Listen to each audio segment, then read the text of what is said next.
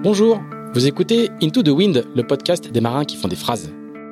Into the Wind est produit par Tip Shaft, le média des professionnels et des passionnés de voile de compétition. Tip Shaft, ce sont deux newsletters hebdomadaires en français et en anglais, des podcasts, des événements, des formations ainsi qu'un festival de films et un studio de production de contenu que vous pouvez retrouver sur tipandshaft.com. Je suis Pierre-Yves Lotrou et je vous souhaite la bienvenue dans ce nouvel épisode d'Into the Wind.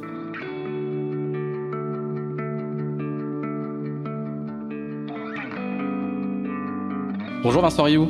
Bonjour. Merci beaucoup de nous recevoir euh, au petit matin à Port-la-Forêt, dans, la salle de réunion de ton, de ton chantier, ton entreprise, je sais pas comment, je sais pas comment on va dire, ton entreprise qui fait chantier en ce moment. Alors, merci de nous recevoir pour euh, ce septième épisode d'Into the Wind et merci de nous recevoir parce que tu as un agenda euh, assez chargé puisque tu es en, on va dire en fin de chantier, en fin de construction d'un de, nouvel IMOCA qui est Arcap après, dont la mise à l'eau est prévue. Tu, peux donner une date ou euh, c'est trop risqué Environ, environ mi-juillet. Environ mi-juillet. On dira mi-juillet. C'est la date qu'on donne depuis déjà quelques mois et je pense que ça devrait être, euh, voilà, ça devrait être ça. À quelques jours près, ça devrait, ça devrait, ça devrait être bon. Exactement.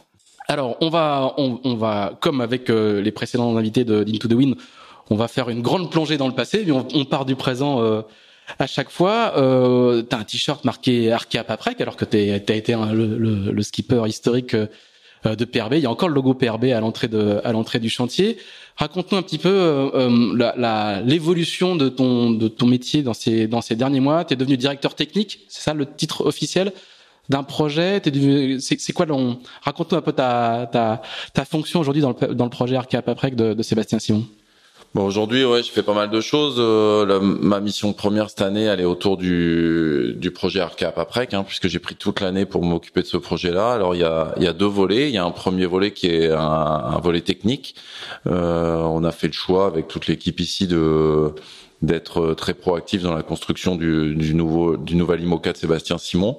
On a fait le choix de faire l'assemblage du bateau ici. Donc, euh, bah, dans ce cadre-là, moi, je au-delà de, de ce qu'on avait pu faire l'année dernière, qui était la conception du bateau directement avec les architectes, et ben cette année on est rentré dans un volet construction. Donc euh, moi c'est un truc que j'aime bien, hein. j'aime bien la matière, j'aime bien toucher les choses, j'aime bien les, voir les choses se construire. Donc euh, c'est assez agréable de voir euh, cette IMOCA qui est en train de, de finir de prendre forme dans nos ateliers. Ça, c'est le premier volet. Et puis le deuxième volet, c'était un volet transmission, donc transmission sportive, qui a commencé au début de l'année euh, par une transatlantique en double euh, sur le parcours de la route de la découverte avec Sébastien et qui va se poursuivre euh, dès la mi-juillet à bord du nouvel Arcap après, donc pour sa mise en route, sa mise au point et notre participation commune à la Transat Jacques. Alors justement, tu as 47 ans, on peut dire, on peut dire ton âge. Comment est-ce qu'on en vient à faire de la transmission? Est-ce que c'est un moment où on se dit bah voilà, je sais plein de choses, je vais trouver un petit jeune et et lui dire ce que je sais Est-ce que c'est un petit jeune qui vient frapper à la porte? Est-ce que c'est un moment où on se dit bah ouais j'ai déjà fait euh, un paquet de Vendée Globe, de Jacques Vabre, de Rome, et euh, j'ai envie d'autre chose. Comment comment est-ce qu'on en vient à la transmission? C'est qu'on s'est contraint et forcé ou c'est une, une envie? Non, c'est euh, comme souvent le hasard des, des, rencontres dans la vie. Hein. Je crois que c'est Sébastien qui est venu me solliciter quand il, il, y a assez longtemps déjà, hein, quand il imaginait monter un projet de Vendée Globe et ce projet de Vendée Globe a pris de jour euh, avec ses partenaires et du coup bah, ils m'ont proposé euh, ses partenaires et Sébastien de de euh, gérer le projet et de faire de la transmission. Alors moi au début je me suis un peu posé des questions parce que forcément en tant que coureur c'est c'est euh, quelque chose d'assez nouveau. Maintenant, euh, j'avais euh, juste à ce moment-là fait le choix de pas reparticiper au prochain Vendée Globe, donc donc c'était aussi une belle opportunité pour moi parce que bah, la transmission c'est quelque chose qui peut être assez sympa, mais qui est pas facile de faire à faire de, de manière pertinente, surtout au niveau auquel on le fait. Et c'est vrai que de le faire à un moment où moi j'avais fait le choix de, tourner cette page de Vendée Globe euh, c'était peut-être le bon moment parce que c'est vrai que je côtoie l'IMOCA depuis de nombreuses années. J'ai encore euh, jusque l'année dernière à la route du Rhum euh, fait partie des des, des, des, gens qui, qui pouvaient prétendre à gagner dans cette classe-là. Donc du coup, j'ai aujourd'hui certaines compétences que je pense qu'il y a moyen de, de transmettre. Maintenant, après, voilà en ce, en ce, moment je pense que c'est valable. Maintenant est-ce que dans le temps ce sera toujours valable? Euh, je sais pas trop le dire. Je pense que c'est euh, je pense que pour faire de la transmission efficace, faut vraiment être dans le match, faut vraiment connaître le support, faut connaître les bateaux, connaître les marins et et, euh, et je pense que pour moi c'était le moment. Voilà, c'est c'est pour ça que j'ai accepté de le faire et de entre guillemets euh, consacrer euh, cette année 2019 euh, à à ce programme. Alors du coup, quand tu dis ça, ça veut dire que euh, après l'année 2019, euh, tu vas arrêter de faire la transmission et tu vas redevenir coureur, ou est-ce que c'est le début d'une d'une phase de transition dans ta carrière? Parce que quand on dit euh, je vais faire de la transmission, est-ce que ça veut dire euh, ma carrière sportive euh, ralentit? Non, non, non, ça, ma carrière sportive ralentit pas. cette année, je vais quand même pas mal naviguer. Je vais faire encore une bonne partie du circuit IMOCA. Non, je dis 2019 parce que 2020, 2020, c'est une course. ça, c'est une année de solitaire pour les IMOCA. Donc, Sébastien, il va partir euh, naviguer tout seul. Il a déjà commencé cette année d'ailleurs, et, euh, et, donc du coup, euh, ma mission, elle sera beaucoup moins importante qu'elle qu'elle aura pu l'être cette année. C'est sûr que je vais continuer à, à, suivre son parcours, je vais continuer à suivre ses équipes, mais mais on dira qu'en termes de calendrier, ce sera beaucoup moins prenant que ça aura pu l'être cette année. D'accord. Et du coup, toi, du, à partir de 2020, tu as d'autres projets. Pas obligé de tout nous dévoiler, mais du coup. Euh... Ouais, j'ai d'autres projets. Ouais, je vais, je vais, bien sûr continuer à naviguer parce que c'est avant tout ce que j'aime faire et. Et voilà, oui, j'ai d'autres projets de navigation euh, pour 2020. Bon, nous voilà rassurés, la retraite n'a pas n'a pas encore sonné. Alors, on est euh, à Port-la-Forêt. Juste en face, il y a euh, un archipel qui est très beau, qui s'appelle l'archipel des Glénans. Et, et, du coup, en regardant et en préparant euh, cet enregistrement hier, j'ai découvert comme plein plein de marins en fait, et, et vous le mettez pas très souvent en avant, euh, que tu étais issu des Glénans. Et donc du coup, euh, euh, le début de la carrière, la, la, la, première ligne de ta fiche Wikipédia, c'est ça? Raconte-nous un petit peu. On fait le fameux grand flashback qu'on fait à chaque à chaque enregistrement de ce podcast.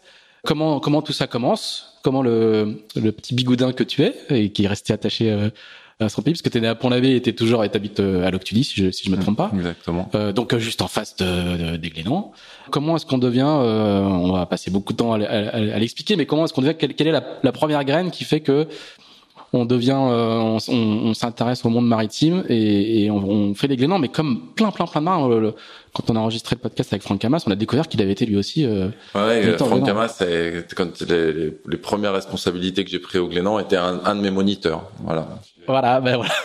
je, je m'en rappelle très bien. On va voir que vous, vous vous, croisez assez souvent en fait. Hein. Euh, vous êtes, vous avez euh, quelques mois d'écart et vous vous croisez assez souvent, notamment dans les formules de promotion. Mais raconte-nous comment, comment, comment tout commence, quoi. Voilà. Eh ben, comment tout commence euh, Moi, j'ai pas dire que j'ai fait les Glénans. J'ai travaillé au Glénan pendant deux ans. À vrai dire, moi, j'ai toujours, euh, j'ai commencé la compétition assez tard. J'ai toujours fait du bateau, j'ai toujours traîné euh, autour de la mer, mais j'ai commencé la compétition sérieusement vers l'âge de 15 ans. Je faisais du laser dans J'étais à l'époque au club de Lille Tudy et pas de Loc Tudy, avec tous mes copains de lycée qui faisaient de, et de collège qui faisaient qui faisaient de la voile. J'ai commencé là-bas. J'ai assez vite euh, eu un goût certain pour euh, les enfin pour la voile, la, compétition et toutes les activités nautiques en général. Et assez vite, je, me, me suis pas destiné à faire beaucoup d'études parce que je m'ennuyais euh, sévèrement sur les bancs de l'école. Et j'ai un peu provoqué le destin quand j'avais ben, 18 ans, voilà, en quittant, en arrêtant ma scolarité. Et euh, à ce moment-là, bah, je me suis retrouvé devant euh, une vraie problématique, c'est comment comment comment m'organiser pour me former et faire ce que j'aimais faire. Donc euh, c'est là que je suis par l'intermédiaire d'un copain qui était en stage au, dans le centre, au centre nautique de Loctudy, j'ai terminé au centre nautique des Glénans, qui était un endroit où j'avais absolument pas enfin de raison de passer euh, et je suis parti passer un week-end sur les îles. Alors les îles, je les connaissais bien parce que j'y allais euh, le week-end avec mes parents euh, quand j'étais gamin. Enfin voilà, je connais, je connaissais par cœur l'archipel, mais euh, mais j'étais jamais allé au centre nautique des Glénans. Et là-bas, j'ai rencontré la personne qui qui dirigeait le, le, centre nautique des Glénans à cette époque-là, qui s'appelait Cathy Saint-Julien et qui m'a, avec qui j'ai discuté longuement. On s'est tout de suite bien entendu. Donc je lui ai parlé de ma problématique euh, de formation et euh, elle m'a proposé de faire un contrat de qualification pour passer mon, mon brevet d'état d'éducateur sportif en voile. Ce qui me semblait être un premier pas pour pouvoir avoir euh, des petits boulots dans le monde de la voile et pouvoir euh, pouvoir espérer en vivre.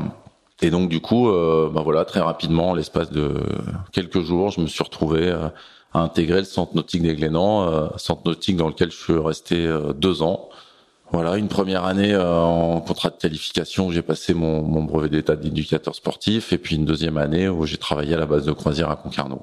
Donc euh, j'ai passé de, deux années euh, formidables parce que c'est vrai que moi j'étais euh, donc bigoudin issu du système on va dire finistérien qui à l'époque était très dynamique et c'est vrai que les Glénans avaient pas forcément super bonne presse par chez nous. Maintenant, euh, c'est vrai qu'on connaissait pas les Glénans. Moi, j'ai eu l'occasion de découvrir le truc de l'intérieur en y travaillant et euh, j'ai découvert une, super assos où euh, où j'ai passé des, des, très bons moments hein, pendant pendant deux ans où on m'a donné euh, vite euh, beaucoup de responsabilités qui m'ont permis de voilà de professionnellement m'épanouir rapidement. Hein. Je crois que c'est c'est comme ça que je, c'est ce que je retiens des Glénans et, euh, et je pense que c'est une des forces de cette association, c'est que ils ont cette capacité à, à, prendre des jeunes, à leur donner des responsabilités et, et à les faire évoluer. Euh, si les gens sont motivés de, de, manière assez assez rapide. Alors ça fait pas du tout, ça fait pas du tout la régate. Hein. Il, y a, il, y a, il, y a, non absolument il y a pas. pas du tout de culture de régate. Il y a des, il y a une culture maritime, mais il y a pas du tout de culture de régate. Et pourtant il y a, il y a vraiment plein de mains. Il y a Erwan Leroux, il y a Armel Tripon, ouais, il y a, il y a plein plein de gens qui sont qui sont passés par là quoi. Ouais, moi j'étais un peu atypique quand je suis arrivé au Glénan parce que donc dans les jeunes, euh, je connaissais bien le monde de la mer, je connaissais bien le site parce que j'étais chez moi au Glénan et en plus je savais faire du bateau euh, un peu mieux que les autres. Donc c'était quand même euh, bon, j'avais quelques atouts pour pour faire mon trou dans le système. Mais bon voilà, j'ai rencontré plein de gens sympas, très ouverts et avec qui j'ai partagé plein de choses et et d'ailleurs, je suis resté ami avec pas mal de gens que j'ai rencontrés euh, lors de ces deux ans euh, au Glénan. Ah, puis il y a beaucoup d'anciens qui ont essaimé dans la région. Euh, il y a, il y a, y a tout autour de, de, de, la baie de Concarneau, de la baie de la Forêt, de toute cette zone-là, il y a quand même beaucoup, beaucoup d'anciens des Glénans qui sont installés. Il y a, il y a l'INB qui est, qui est l'ancienne école ouais, ouais. des chefs de base, qui a, qui a beaucoup d'influence localement. Alors du coup, comment, comment après tu bascules dans le dans le monde de, de, la, de, la, de la régate. On est au début euh, des années 90, si, si je me trompe Exactement. pas trop. On est euh, au début des années 90, 92 ou 93. C'est le tout début des formules de promotion. Voilà, donc la, la, deuxième année où je travaille au Glénan, je vis à Concarneau, je travaille à la base de croisière. Et euh, cette année, euh, cette année-là, euh, il y a la création du Challenge Espoir Crédit Agricole. Donc la toute première édition la toute première édition. Donc euh, du coup, euh, forcément, le truc m'intrigue, m'intéresse. En plus, euh... Alors, on rappelle juste un petit élément, c'est que c'est là on est à Port-la-Forêt, mais c'est les tout débuts du centre d'entraînement. De, de, qui est, qui est né au, ouais. un ou deux ans avant. quoi. Hein, c'est le tout début du centre d'entraînement. Je pense que c'est euh, le début du centre avec des locaux. Enfin voilà, c'est ouais. c'est vraiment le début de l'histoire. quoi. Parce que... Et c'est local only. ouais. À l'époque. Et, euh, et donc moi je vois le truc. En plus euh, j'ai toujours, euh, enfin depuis trois quatre ans, je fais régulièrement des régates en habitable. Euh, enfin tu, je, voilà, je m'intéresse un petit peu à tout ce milieu-là. L'hiver quand je vais à Concarneau, je fais les entraînements d'hiver, un coup à Bénodet, un coup à Port-la-Forêt. Donc je suis, je suis assez proche de tout, de tout ce petit monde-là. Et, et ben forcément cette opportunité arrive. je cours m'inscrire au truc et puis voilà je je suis sélectionné en, je sais plus, c'était un mois de décembre ou un mois de janvier, mais en plein hiver, on fait cette sélection euh, assez rigolote euh, où euh, je découvre euh, quasiment, enfin, je pour la première fois, je rencontre les Jean Le Cam, les Desjoyaux, les Roland Jourdain, enfin tous les, les premiers euh, titulaires du, du, du pôle de Port-la-Forêt. Et, je finis cette sélection deuxième. Deuxième derrière. Derrière Loïc Gallon. Loïc Gallon. Voilà après euh, une régate euh, fort sympathique euh, entre la baie de la Forêt et les Glénans. Donc c'est ma première expérience et en même temps, bah voilà, c'est un peu ça qui m'a dit pourquoi pas aller plus loin. J'avais fait pas mal de régates, j'avais continué à en faire quand j'étais au Glénan parce que je faisais, moi j'étais faisais du laser et quand j'étais au Glénan, je suis parti l'hiver passer mon brevet d'état de voile à Port-Camargue parce qu'à l'époque le centre nautique des Glénans envoyait ses, stagiaires, enfin ses équipes en formation de brevet d'État à Port-Camargue. Et je m'étais refait une petite session de quatre mois de laser avec toutes les interligues et les régates méditerranéennes j'avais pris plein de, beaucoup de plaisir et j'avais fait des bons résultats. Ça était assez rigolo d'ailleurs parce que il avait fallu que je sorte un peu de mon petit système euh, breton, euh, que je croise d'autres personnes, que je m'entraîne avec d'autres personnes pour réussir à, faire euh, des bons résultats. Et donc ouais, à un moment, je me suis dit, bah voilà, moi je sais faire de la régate, je suis pas plus neuneux qu'un autre. D'ailleurs, la première sélection, le premier truc, je suis, je suis pas complètement, je suis pas complètement à la rue, donc pourquoi pas moi, quoi. Et du coup, en fait, ça démarre assez fort parce que le, la, la, à l'automne suivant euh, de cette fameuse année euh, 93, c'est déjà la première Jacques Vabre. Ouais, ça démarre un peu fort. Ouais. Ça démarre. C'était. t'as 20 ans, t'as 20, as 20, 21, ans, 21, 21 ans. Et euh, bah, au final, cette... ça s'appelle pas encore l'Imoca, hein, je, je crois. C'est pas encore l'Imoca, mais c'est un 60 pieds monocoque et c'est euh, une marque assez connue aujourd'hui. C'est Maître Coq. Raconte-nous un peu le. Exactement. Comment euh, il y, a, y, a, y, a, y a plus de 25 ans, t'as déjà fait du 60 pieds sur un bateau qui s'appelle Maître Coq. Euh, donc, euh, bah après cette euh, après cet épisode Challenge Espoir, je retourne, enfin je travaille au Glénan et au Glénan j'ai un bon tissu d'amis qui sont des, des, habitués de de la base de Concarneau. Et puis là-dedans j'ai une bonne copine un jour qui vient me voir qui me dit Écoute Vincent, je connais, j'ai un copain à Paris là qui a un bateau Sable d'Olonne, qui a essayé de faire le dernier Vendée Globe est-ce que tu veux pas, est-ce que tu veux pas, euh, il cherche du monde pour naviguer, est-ce que tu veux pas aller avec nous euh, naviguer un week-end au Sable d'Olonne? Moi, euh, forcément intéressé, hein, qui me disait nouvelle expérience, bateau un peu plus grand, pourquoi pas et, et du coup, moi je me retrouve à aller faire un week-end de bateau au Sable d'Olonne, pas très, pas très original. Euh, avec un, monsieur qui s'appelait Thierry Arnaud, qui avait euh, tenté de prendre le départ du Vendée Globe 92 euh, avec un, un sister ship de 36-15 mètres, qui était le le bateau avec lequel Jean-Luc Vandanet s'était fait connaître sur le premier ou le deuxième Vendée Globe, le premier, je crois. je crois que c'est le premier. Le premier, ouais, 80, 89. un catch, un catch très étroit. Voilà, un catch très étroit. D'ailleurs, il est là. Hein. ouais. Je l'ai gardé. C'est une photo, c'est une, photo dans, ta, dans la salle de réunion. Voilà, c'est une photo dans la salle de réunion. Je l'ai toujours gardée à côté de moi.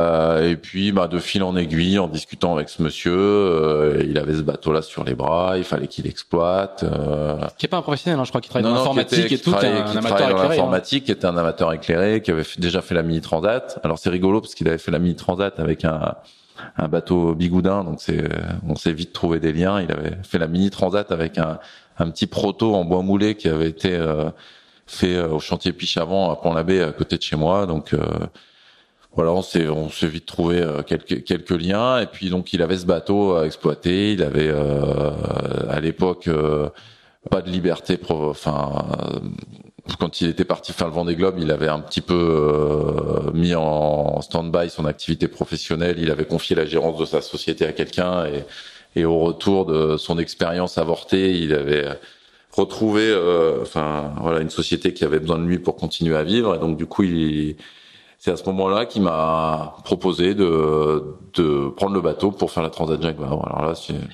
dois avouer que j'ai accélération de carrière. Accélération de carrière. Enfin, accélération de carrière. On dire qu'on n'était pas on était, euh, enfin, on avait beaucoup d'insouciance. Hein, on se posait pas trop de questions, et heureusement. Et, euh, et donc voilà, donc euh, bah, on est pas l'idée est partie comme ça. Et puis après, moi j'ai mis euh, toute l'énergie que je pouvais y mettre. Il avait euh, trouvé des partenaires à quelques jours du départ euh, du Vendée Globe, qui était une entreprise vendéenne qui s'appelait Maître Coq et qui l'avait sponsorisé donc dernière minute. On est retourné les voir, on a réussi à créer un lien et puis et puis voilà, l'aventure était lancée. Et du coup, euh, euh, c'est l'une des premières Jacques Vabre C'était la première édition de la Jacques Vabre. C'était la première édition de la C'était en solitaire.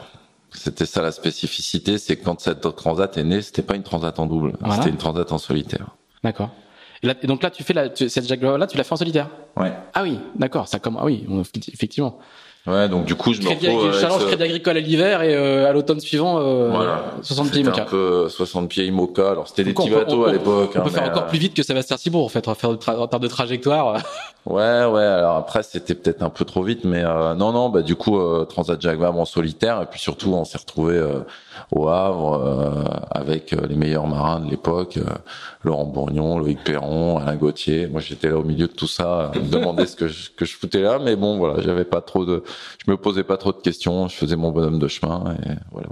Et alors du coup, ensuite, dans les schémas modernes, contemporains d'aujourd'hui, on pourrait dire bah ça y est, c'est lancé, ça enchaîne derrière. Et là, en fait, tu vas revenir à la base dans les années qui suivent quand on regarde un peu ta, ta, bah après ouais du coup euh, du coup derrière euh, c'est compliqué que 21 ans hein, c'est que 21 ans forcément je reviens c'est compliqué euh, ce projet là il était un peu enfin il était compliqué à assumer pour moi. Et donc du coup bah je me retrouve à revenir à revenir en Bretagne avec toujours des envies de faire de la course mais pas forcément de solution directement derrière à l'époque, euh, les courses promotionnelles comme le Challenge Espoir, je crois qu'on avait le droit de la faire euh, une fois. Enfin, il y avait, il y avait, je crois que je pouvais pas y retourner. C'était, il y avait un truc dans le règlement, mais je pouvais pas y retourner. Euh, donc du coup, bah après j'ai fait pas mal de, j'ai dû faire du Tour de France à la voile. J'ai, j'ai eu quelques années où j'ai entre guillemets un peu bouiné à droite à gauche à faire de la. Il y a un titre de champion de France de match racing. Ouais, on a fait du, on a fait plein de trucs, euh, de, tout ce qu'on pouvait, on touchait à tout ce qu'on pouvait. On va dire, euh, l'idée c'était de naviguer un maximum.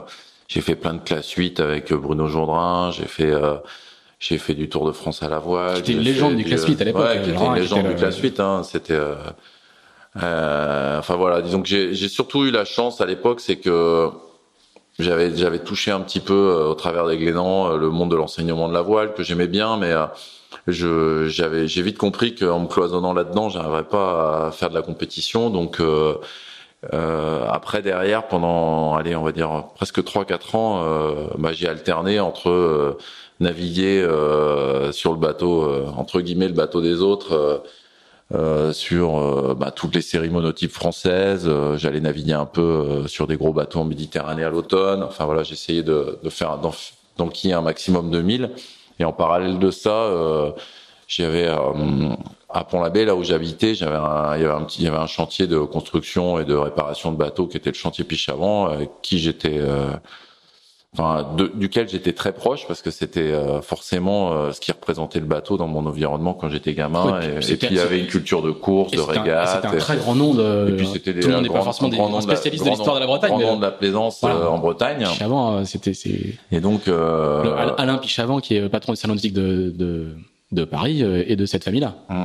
Et euh, donc euh, Jacques Pichard qui était le patron du chantier, et j'ai commencé à travailler là-bas, à mettre justement les mains dans la colle, le nez un petit peu dans, dans, dans, dans la technique, parce que depuis depuis que j'étais petit, j'étais quand même assez bricoleur, et j'étais pas, y a pas grand-chose qui m'arrêtait, donc j'ai alterné pendant quatre ans des phases de travail dans ce chantier et des périodes de navigation, et et je pense que et ça a été assez assez important pour moi parce que parce que c'était un petit peu mon, mon soutien logistique, c'est-à-dire que j'avais un deal avec euh, ce monsieur, c'est quand j'avais pas de quand j'avais pas de d'embarquement, je pouvais venir travailler quand je voulais. Donc j'avais pas de enfin voilà, ça me donnait une liberté qui était juste incroyable, c'est-à-dire qu'en général, j'étais pas trop là euh, juillet, août, euh, septembre, juin, juillet, août, septembre, mai, juin, juillet, août, septembre, et puis quand euh, quand j'arrivais au mois d'octobre, euh, que les régates se terminaient en Méditerranée, euh, j'enfilais mon bleu de travail et puis j'allais bosser chez lui jusqu'à ce que que de nouvelles opportunités se dessinent. Donc c'était plutôt chouette. Après, euh, bah, on essayait qu'il y ait un certain échange. Du coup, je naviguais avec lui parce qu'il était aussi passionné de régates de course en handicap. tous les étés, on allait faire. je prenais une semaine, on allait faire le tour du Finistère à la voile on allait faire, je gardais toujours euh, dispo dans mon calendrier euh, les dates de l'Obélix Trophy à Bénodet pour aller régater avec lui. On a fait plein de super belles régates, on a gagné plein de régates, on a passé des, il y avait une super équipe et on a passé des des grands moments. Et c'est aussi euh, c'est aussi grâce à eux que j'ai réussi à rebondir au bout de 3-4 ans parce que parce que derrière moi mon idée c'était de faire la solitaire du Figaro j'avais bien compris que l'école de la course au large, il se faisait, euh, se faisait au travers de la solitaire du Figaro. Et euh, il y a une course qui existait depuis quelques années, mais qui commençait un petit peu à se structurer et tout ça. C'était une course qui s'appelait la 20 Cup, qui après est devenue euh, la solo, le Telegram. Euh, alors c'était une autre formule de promotion. C'était une autre formule de promotion, depuis, mais qui, était une autre formule de promotion pour disposer d'un bateau, pour faire au début euh, pour avoir un Figaro, mais sans faire la solitaire du Figaro, je crois. Et puis après, euh, je pense que je dois être un des premiers à avoir fait la solitaire avec ce bateau-là. Euh, T'as Figaro tout rouge? Non, un Figaro jaune, moi j'avais. Ah d'accord. Ah parce que moi j'ai connu un Figaro rouge, j'ai j'ai couvert une deux fois. Il, était... y avait plusieurs décos, mais moi ah, il était il était jaune et jaune. vert. Enfin, il, ah oui, il y avait le conseil général des Côtes d'Armor. Ah oui, okay, conseil général des Côtes d'Armor aussi dans dans cette histoire-là. Et, euh, et donc voilà. Et donc je suis par cette course-là, elle avait comme spécificité, c'était une euh, régate en solitaire autour de la Bretagne en bateau de course en handicap. Et donc euh, pour ça, il fallait quand même venir avec un bateau. Euh, et puis après, derrière, il y avait une finale euh, en Figaro, et le vainqueur de la finale euh, gagnait, euh, voilà, gagnait une saison de course et, sur la solitaire du Figaro. Donc du coup, bah, ce même Monsieur Pichavant et toute son équipe m'ont prêté leur bateau, qui m'a permis, que je connaissais très bien parce que je régatais avec depuis longtemps, et qui m'a permis de gagner cette 20 Cup et donc de faire mon premier Figaro. Et alors, du coup, à, l'époque aussi, euh, dans le Pays Bigoudin, il y a un autre grand marin qui est en train de d'éclore, qui n'est pas du tout Bigoudin, qui est suisse, qui s'est installé à l'Esconil, qui est Bernard Stam. Et euh, tu vas naviguer plusieurs fois avec lui. Et donc, euh, en préparant le, podcast, on, a, on, discutait de ça juste avant. Tu, tu, vas faire un tout petit peu de mini, une incursion dans le monde du mini, avec une victoire dans le mini Fastnet la même année où tu remportes la, la solo Telegram. Quel souvenir tu gardes de, cette époque-là? Alors, Bernard était venait de faire la mini Transat 95, si je me trompe pas. Il était, il avait un, un, un proto euh, splendide qui s'appelait Hotel Albana, si je me trompe pas non plus, ouais. qui était le, qui un, était plan un, un, plan Roland. Mmh. Qui était le, avec lequel, duquel est sorti le Pogo 1, on va dire, parce que les, les, moules de ce plan Roland étaient les moules du Pogo 1 après. Autre chantier du pays Boudin. Autre chantier du à, la, à la frontière sud du pays Boudin. Et quel, quel, souvenir tu gardes de, de, de cette de, de, de, cette de cette course là bah je, je, parle de ça parce que le mini d'abord parce que le mini est cher à mon cœur, mais surtout parce que le mini Fastet vient de se terminer il y a quelques jours euh, à Dordogne. Bah, je garde un super souvenir parce qu'on a fait ça un peu euh, à l'arrache, comme d'habitude euh, avec Bernard. Et, et lui, lui avait été faire une, une course d'avant-saison Méditerranée avec son bateau. Moi, je l'avais rejoint. À, le départ était de Dieppe cette année-là, donc c'était pas tout près. Et, et je suis arrivé à Dieppe. le bateau était posé sur le parking, là qui à côté, enfin, tout bien comme d'habitude. Donc du coup, voilà, bah, on a préparé ce bateau avec Bernard, avec pareil beaucoup d'envie, beaucoup de passion. Euh, Bernard, il avait les grosses frustrations parce qu'il avait construit ce bateau-là pour la mini transat et qu'au final, euh, bah, il n'était pas prêt, quoi. Et du coup, il avait, euh, il avait réussi à faire quelque chose à la mini, mais il avait, il avait pas réussi à gagner. Et donc du coup, bah, on est partis tous les deux, le couteau entre les dents. Alors sur un mini fastnet qui était assez particulier parce que ça partait du fin fond de la Manche, donc de Dieppe. Après, fallait aller au fastnet et on revenait à Trébordin, je crois.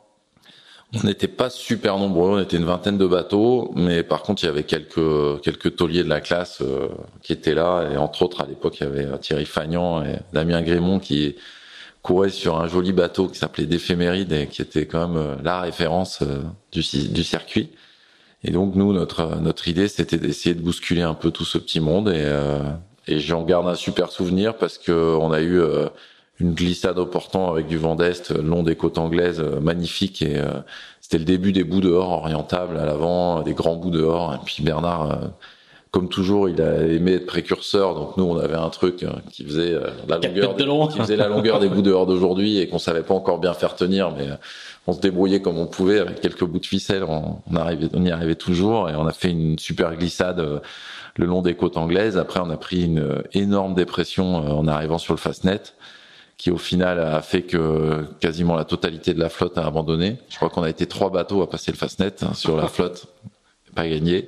Et nous, on a eu la chance d'être en tête parce qu'au final, euh, les, le vent fort, euh, c'est le nord-ouest qui a été très fort, ouest-nord-ouest en arrivant sur le Fastnet qui est monté à 45 nœuds euh, établi. est arrivé quand nous on était à, peine à 10 000 du Fastnet, donc bon an mal an, à deux nœuds sur le fond, on a réussi à, à passer le Fastnet et derrière ça la porte s'est fermée. Il y a eu euh, deux bateaux coulés. Enfin, bon, une petite euh, petite aventure. Bon, évidemment, à l'époque, dans un mini à moitié rempli d'eau, la VHF qui marche quand elle veut. Nous, on a, on a fait notre parcours euh, comme on pouvait et, on a appris toutes les, les événements de, de merde de cette course en arrivant à Trevor. En passant la ligne. Voilà, en passant la ligne parce que D'ailleurs, c'était assez rigolo parce que je pense que c'est la seule fois où on est arrivé sur une ligne d'arrivée en étant incapable de se positionner, en étant incapable de savoir si on était premier, dernier. Ah on n'en savait rien du tout. À l'ancienne, t'as découvert, t'avais gagné en passant la ligne. Ouais, exactement. C'était rigolo parce que on a donc on a fait notre tour, on est monté jusqu'au Fastnet, on savait qu'on était devant et après le Fastnet, on a cassé notre fameux bout dehors parce qu'on est passé avec euh, 40 nœuds au Fastnet et, euh, et Bernard, bah, on part au portant, mettre le spi. Hein, le spi, 40 nœuds, mettre le spi. Je pose pas de question, quoi. Évidemment, on a fait du petit bois avec notre bout dehors qui était pas forcément encore au point et tout ça. Et après, il y a eu quelques heures un peu un peu lentes, donc du coup, on savait absolument pas euh, comment comment on était positionné. Et en arrivant à Trébordin, euh, euh, on était moins de 10 000 de l'arrivée. Et puis à un moment, on a vu des spies apparaître derrière nous. Et là, on s'est dit, waouh, il va falloir qu'on s'énerve parce que nous, notre spi fonctionne. Enfin, on n'avait plus de bout dehors, donc c'était pas, c'était pas évident. Et, euh, et au final, on l'a appris après. C'est des bateaux qui n'étaient jamais montés au Fastnet, euh, qui avaient abandonné et, qui rentraient au port, au port tranquillement. Donc, euh, on a eu peur pour pour pas grand chose. Et du coup, vous leur devez peut-être au final la victoire parce que vous êtes secoué. Ouais. Ah, vous étiez les seuls à être passé le Fastnet. On était, on était à 10 000 de l'arrivée. C'était pas, c'était pas bien grave. Alors, passer ce petit intermède, c'est du coup c'est le début de tes années euh, de, de, de, de figariste. Mmh. Donc le, le, le, Figaro est déjà euh, en monotype. Je, je, je, rappelle ça pour les plus jeunes qui vont nous écouter, mais euh, il est Figaro 1. Voilà, et à l'époque il est, il est, il est monotype depuis euh, 3 ou 4 saisons, pas plus. Hein. La transition s'est faite au début des années 90, si je, si je me si je me trompe pas. Et du coup, quel 92, je pense. Quelque chose comme ça. Il y a une année où il y a, il y a deux flottes encore qui cohabitent, un truc comme ça. Toi, qu'est-ce que qu'est-ce qu'est-ce que ça représente dans ton dans ton parcours de marin? Comme est-ce que comme beaucoup de, la plupart des figaristes, c'est vraiment le, la matrice, le truc qui te forme et qui fait de toi le, le, le coureur que tu deviens après? Ou c'est euh, euh, juste une étape? Parce que tu vas pas, tu vas en faire 4 euh, ou 5, mais tu vas pas en faire euh, 15 comme les tauliers d'aujourd'hui. Quoi. Qu'est-ce que ça, qu'est-ce que ça représente dans ton dans, dans ton parcours? Bon, c'est c'est des très belles années. Hein. Il y a euh, Michel Desjoyaux, Franck Camas. Il y a, c'est des super années. Et puis c'est c'est l'apprentissage à la dure, mais ça n'empêche que c'est là que qu'on apprend tous les, les fondamentaux de et qu'on voit si on est fait pour ça aussi, hein, parce que la, la solitaire c'est dur, il faut trouver les clés. Euh, les premières clés, c'est pas les clés de la voile et de la régate, c'est les clés du sommeil et de et de comment se gérer euh, sur des courses comme ça. Euh. non, non, moi j'en garde des super souvenirs. Au pôle ici, on était, moi j'étais donc cette année-là, j'étais bisu avec une équipe plutôt sympa. Il y avait, 97, hein, c'est ça? Ouais, on était donc au pôle ici. Il y avait, euh, c'est, on a vu arriver cette année-là Karine Fauconnier, Damien Foxhall avec son camping-car là, sur le sur le quai à côté. Il a passé tout l'hiver à vivre dans son camping-car. C'était assez rigolo. Euh, Yann Elias était chez Espoir. Euh, Jérémy Bayou avait enfin eu son bac ou fini euh, son école de commerce. Je me rappelle plus. Enfin, il avait enfin eu l'autorisation de de faire la solitaire et ma pomme. On était les cinq bisus, donc on était une bonne équipe et on a voilà, on a commencé tous ensemble. On s'est éclaté quoi. Ça, c'est quelque chose d'assez fascinant quand euh, quand on, vous, on vous fait raconter justement ces années-là, c'est que ces années 90 vous vous êtes plus quittés depuis. Je veux dire, vous avez tous fait 20 ans de carrière ouais. côté. C'est, il faut imaginer que, que des gens qui se sont rencontrés à 20 ans et qui ont dû faire euh, des fêtes, qui ont dû, et aujourd'hui vous êtes, euh, vous êtes des, des rockstars au départ des plus grandes courses, quoi. Alors que bah après, il y a pas, c'est pas tous les ans, mais cette année-là, il y avait une promo plutôt sympa, et puis euh, voilà quoi, c'est les choses sont tombées comme ça. Euh, et euh, c'est vrai que depuis, on s'est, on s'est pas beaucoup lâché. Hein. Il y a une petite dizaine de marins. Euh, ça fait 20 ans que vous que vous affrontez depuis euh, que vous avez 20 ans, quoi. Ouais, exactement. Ouais. Et ça crée pas, ça crée pas des liens particuliers ou il y a ça crée ah, pas si, des. Si, toute cette génération-là, on, on s'entend bien. enfin voilà, on a tous eu des parcours différents mais euh, mais ça n'empêche que ouais ça crée des liens forts et que on reste tous euh, enfin voilà on, on s'apprécie on se respecte euh, on passe encore des bons moments ensemble de temps en temps et vous vous mettez sur la gueule sur l'eau et on se met sur la gueule sur l'eau comme d'hab depuis depuis 20 ans Et du coup, euh, ces années Figaro vont, vont durer. Alors, ce qui est, ce qui est assez notable, c'est que tu continues quand même à faire euh, du class 8, euh, du match racing. On voit le, t'es jamais rassasié. Hein. Comme coup de marin d'ailleurs, il y a, vous passez un nombre, un, des, un nombre de jours sur l'eau Important, à, cette époque-là, vous avez vous avez pas encore de bateau très sophistiqué, il y a pas beaucoup de jours de chantier. On voit que c'était c'est vraiment les années de de, de, de j'allais dire de goinfrage, de de, de fringales de, de, navigation et donc du coup de d'accumulation. Et puis euh, tu, tu, ta meilleure place au Figaro, ça sera en 2002. Je crois que tu feras quatrième si je si je me trompe pas. Mais avant, en fait, tu vas tu vas euh, rentrer euh, dans une équipe qui est celle de, de Michel Desjoyaux avec un nouveau rôle. Là, c'est un peu une c'est une bascule, c'est un, un, un début assez important. Le, début en Figaro, pour moi, il est dur parce que la première année, euh, la première année, je fais euh, donc avec euh, le conseil général des Côtes d'Armor et la Télégramme. Là, on avait un bateau qui était un, une deuxième série qui avait été construite qui s'appelait les Figaro Challenge, sans lequel ils avaient remis des ballasts voilà, le, le, bateau dont on disposait n'était pas magique, quoi. Faut dire les choses, euh, c'était pas simple. Et euh, du coup, euh, j'étais pas bien rapide sur l'eau. Euh, ma saison se termine, euh, bon, comme nombreux de cette, cette, cette période-là. La première saison, c'était rude. Hein. On fait pas de, on faisait des bons résultats sur les, les, les, petites régates de championnat de France où il y avait de la banane.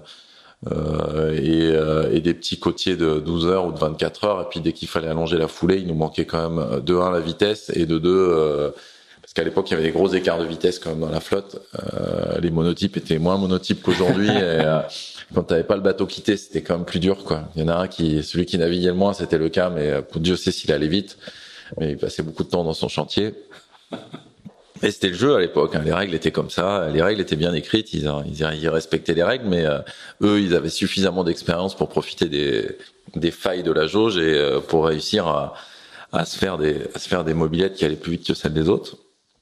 Et donc euh, ça c'était la première année. Après la deuxième année, j'ai cru que j'arriverais jamais à y retourner. Et pareil, en bricolant avec mon copain Picharon, on a réussi à trouver un bateau un peu dernière minute. Euh, quelques sponsors locaux, j'y retourne, mais bon, euh, un projet initié au mois de juin, pas facile quoi, tu vois. Enfin initié. Un projet ouais qui se finalise au mois de juin pour un Figaro au mois d'août. autant dire que là l'entraînement pour le coup il était un peu passé à la trappe. C'était ce que j'avais pu faire dans d'autres séries le reste de l'année. Et puis la troisième année, euh, bah, la deuxième année, en, cherchant des sponsors en local, euh, je rencontre un monsieur, euh, voilà, avec qui ça s'est bien passé. Et puis la troisième année, ce monsieur qui a mis un sticker, c'était un, un, un, monsieur du sud de la France qui venait en vacances à l'Octudie et qui avait bossé pour une franchise de magasin, d'équipement de, de magasin qui s'appelait Rétif. Et, il me propose de me financer une saison. Alors euh, bon, une saison petit budget, mais une saison. Et donc, euh, bah, c'était pour moi, c'était la fête parce que c'était la première fois que j'avais un vrai sponsor, euh, de quoi, de quoi courir. Et c'était, c'était plutôt, enfin voilà, c'était quand on a ramé pendant deux ans ou trois ans, c'était quand même plutôt une bonne nouvelle. C'est Byzance d'un coup, ouais. Ouais, c'est Byzance d'un coup. Et juste à ce moment-là, j'ai reçu un coup de téléphone de Michel Desjoyaux, donc que j'avais rencontré sur la classe Figaro. Hein, euh, et Michel me dit, euh, écoute, euh, je vais faire le Vendée Globe, je cherche du monde pour monter une équipe et tout ça. J'ai pensé à toi. Et là, moi, je me dis, aïe, compliqué, compliqué l'affaire parce que d'un côté très envie d'aller voir. C'est le premier Vendée Globe de Michel déjà. Voilà, c'est le premier Vendée Globe. C'était en 98 ou 90, 99 qui me, ouais, 99, début 99 et euh, compliqué parce que très envie d'aller voir les grands bateaux forcément euh, et par contre euh, par contre super heureux d'avoir trouvé un sponsor. Donc euh, ma première réponse elle a été bah non Michel c'est pas possible. Je, viens de signer pour la première fois avec un sponsor pour la solitaire du Figaro donc je peux pas je peux pas le planter quoi c'est pas possible. Et donc du coup je raccroche mon téléphone un peu sensation un peu bizarre quoi. Je me dis là quand même est-ce que je suis pas en train de faire une connerie? Qu'est-ce que est-ce que je et puis euh... et puis deux trois heures après je dis je vais quand même le rappeler. Donc je le rappelle. On discute. C'est quoi le planning? C'est quoi c'est quoi l'agenda de ton projet? Quand est-ce que ça commence? Tout ça. Et puis euh... on en reparle quelques jours après. Et puis au final on, en convient que même s'il aurait aimé avoir m'avoir un peu plus tôt euh, le jour de l'arrivée de la solitaire du Figaro, ça pouvait convenir. Donc du coup, euh, bah, me voilà euh, engagé sur ma première saison de Figaro financé d'un côté et euh, d'un autre côté sur bah, mon, mon, première expérience, alors qui était une expérience de technicien, hein, mais sur euh, sur un sur un IMOCA, euh, enfin un bateau de dernière génération avec un avec un vrai champion. Quoi. Alors euh, Michel est, a déjà deux Figaro dans la besace, hein, mais il n'a pas encore le palmarès. non. Son palmarès, c'est les débuts de son palmarès. Il, il est en construction. C'est déjà, il est déjà très respecté, mais c'est pas le le, le, multi-titré en solitaire qui, qui, qui, qui, sera après. Et il y a un, alors il y a une construction de bateau aussi euh, au programme. Hein. Alors je sais pas si tu participes à la construction ou pas, ah, mais si, c'est c'est pour ça qu'il est venu me chercher, Michel. C'était pour construire le bateau, pour euh, pour bosser avec lui sur le truc. Et c'est là, qu'en fait que, que ta, ta, réputation et ton image de, de, de navigateur d'une part et de technicien. Bah disons que je m'intéressais à la technique. J'étais, je me suis formé sur le tas. Je me suis formé. Euh, au chantier à Pont-l'Avé. Je me suis formé euh, à préparer mes Figaro parce que j'avais pas de moyens et euh, je m'intéressais à tout quoi. Tu vois, à l'époque c'était rigolo, hein, mais on faisait des trucs. Euh, je me souviens très bien. et c'était les débuts de l'informatique embarquée. Moi, tout ça, ça m'intéressait, même si j'avais absolument pas fait d'études là-dedans. Et je m'y douillais. Je me rappelle la, la, deuxième saison de Figaro, on s'était dit bon, il faut, il faut qu'on ait un ordi. L'année d'avant, il y avait que le cam qui avait un ordi, il avait un truc un potiron, là, une espèce de machin dans la descente avec un gros ventilateur derrière. on se demandait si le truc allait exploser euh, tellement ça faisait de bruit. Et euh, je me rappelle à l'époque, Michel, il avait racheté euh, via un copain une vieille flotte d'ordi portable euh, de, de VRP euh, à moitié pété de partout et euh, on s'était mis tous les deux sur l'affaire à, à, récupérer des bouts à droite, des bouts à gauche, euh, les remonter, euh, les réinstaller, enfin faire ce qu'il fallait pour qu'ils puissent marcher. Et puis et puis après on s'en était pris un ou deux chacun. Et puis le reste on les avait revendus aux autres figaristes du coin. C'était quand même l'époque on bidouillait. Enfin voilà, il y avait de la bidouille et, et on aimait ça en plus. Hein, c'était sympa. C'était donc, euh, au travers de tous ces petits trucs, oui, il savait que j'étais intéressé par la technique. Il n'y a pas grand-chose qui me faisait peur euh, dans ce domaine-là. Donc, euh, bah, du coup, j'ai commencé avec lui au mois de septembre à l'arrivée de la solitaire du Figaro. Et on a le, début de la construction du bateau a pris du retard, donc au final, le planning était parfait. Et puis, je suis parti à quasiment immédiatement vivre en Vendée et euh, démarrer la construction du bateau à Fontenay-le-Comte. Et donc j'ai suivi toute la construction du bateau. Euh, et là, c'est la première fois que tu mets les mains dans le composite. Enfin, C'est la première fois que je mets réellement dans les mains dans le composite, dans le carbone, que je vois du pré-imprégné, tout ça. Avant, euh, je mettais les mains dans la strate, mais c'était de la fibre de verre avec la bonne meuleuse et et le grain de 32 pour monter pour pour pour meuler les fonds de coque des plaisanciers qui avaient talonné enfin des des trucs vachement moins sophistiqué. Vachement moins sophistiqué, vachement moins intéressant que le composite des bateaux de course. Et quel souvenir tu gardes de, de, de, ce premier Vendée Globe dans une équipe? Alors c'est aussi le moment où euh, c'est les premières euh, équipes très structurées. Euh, Michel, il arrive sur ce premier Vendée Globe et il est. Bah c'est les débuts de Meragité déjà. c'était la, la, société, il a créé pour ça. et puis après, bah, c'était la première équipe très structurée. on n'y était pas encore, mais on a démarré. Non, mais pour l'époque, je veux dire. Ah, pour, les... pour les. Oh, non, il y avait des gens qui savaient faire quand même euh, des équipes, euh, même à l'époque, euh, qui étaient passés juste avant nous chez Mag pour construire. Il y avait Bilou qui venait de mettre à l'eau. Bilou avait déjà une équipe relativement bien organisée. il y avait Catherine Chabot où c'était un peu plus artisanal, mais il y avait à l'époque encore déjà Luc Bartissol qui s'occupait de son bateau. Tout ça, c'était quand même. c'est des petites équipes, mais les gars étaient quand même organisés, compétents et tout ça. Et donc nous, on a commencé à Fontenay-le-Comte avec euh, Jean Saucé, qui était à l'héritage un petit peu de, du projet d'Isabelle Autissier de PRB, qui nous a quand même appris beaucoup de choses, qui lui avait été très clair, c'est il voulait bien bosser avec nous à Fontenay-le-Comte pour construire le bateau, parce qu'il était Rochelet. Et il y avait ses filles qui vivaient à La Rochelle, et du coup, il avait dit, par contre, je vous accompagnerai pas en Bretagne. Donc, euh, je, je, vous aide à construire le bateau. Euh, je... Les gens qui a été de, qui s'occupaient de la mini transat à La Rochelle. Ouais, euh, depuis, qui s'occupe encore de la mini transat, qui a fait plein de choses à La Rochelle et qui a fait plein de choses depuis. Mais lui, il était, il était vraiment de ce milieu-là. Euh, et puis après, ouais, on s'est fait une petite équipe. On n'était pas très nombreux. Hein. Il y avait Jean-Philippe Saliou euh, qui est venu nous rejoindre, euh, Albert Barguez, un célèbre espagnol. Et on, on a passé euh, du mois de septembre au mois de mai à Fontenay-le-Comte pour construire ce bateau. Donc là, pour toi, c'est il y, a la victoire de, de, de, Michel dans le Vendée Globe, et puis euh, c'est un peu le début des années des joyaux parce que tu vas l'accompagner euh, Euh, tu vas la router, tu vas faire du, du, trimaran avec, tu vas faire du, du trimaran avec lui. Après, ouais, ouais. après, il y a ce Vendée Globe. Donc, au départ du Vendée Globe, on était entre guillemets deux permanents et de rester être dans l'équipe. C'était Jean-Philippe Saliou et moi. Jean-Philippe lui se fait embarquer sur avec Loïc Perron pour partir faire the race. Donc du coup, je me retrouve un peu euh, un peu tout seul. Donc moi, je reste faire la, le suivi euh, de la course pour Michel ici. Euh, à l'époque, ça nous occupait pas à plein temps. Hein. On n'était même plus employé à plein temps à le faire. Hein. C'est-à-dire que c'était quand même des petites équipes, quoi. Et du coup, en parallèle, je fais ça et je travaille pour Jean Le Cam sur Bon Duel, qui, avait, qui venait d'avoir son nouveau trimaran. Voilà, et puis après j'ai fait pas mal de choses, j'ai fait du trimaran avec Jean euh, dans la foulée, après Michel est revenu du Vendée Globe, euh, on a commencé à construire Géant, après on a fait du trimaran, enfin voilà. Alors comment ça se passe? Parce qu'on on l'a pas dit, mais le, sponsor de cette première victoire pour Michel Desjeux, c'est PRB. Mm. Comment se passe le, la, la, la, transmission du coup? Euh, Parce qu'il y a une double transmission, c'est le, technicien qui était déjà navigant qui redevient navigant et euh, une transmission de sponsor. Euh, ouais, peut-être une transmission, tu peux te raconter, mais si, si, si, si, une transmission, hein, enfin, faut être clair. Euh, non, non, non, c'est juste quand Michel rentre du Vendée, moi je me vois pas continuer à, à faire ce boulot-là.